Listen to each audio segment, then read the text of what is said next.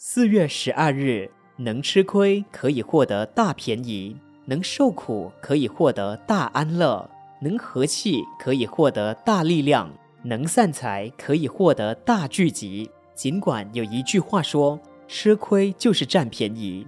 但是大多数的人仍然喜欢讨便宜，而不喜欢吃亏。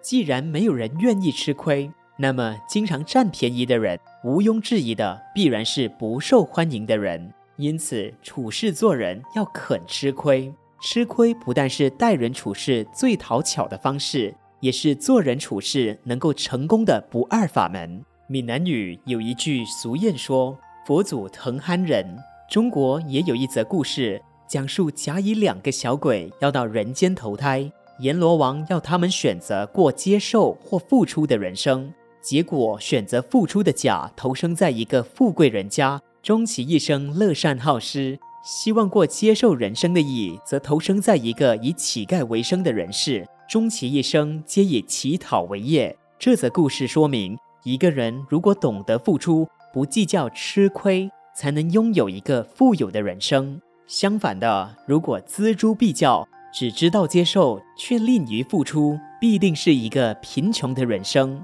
所以，讨便宜的未必真讨便宜，吃亏的也未必真吃亏。真正说来，吃亏才是在讨便宜。文思修，吃亏不但是待人处事最讨巧的方式，也是做人处事能够成功的不二法门。每日同一时段与您相约有声书香。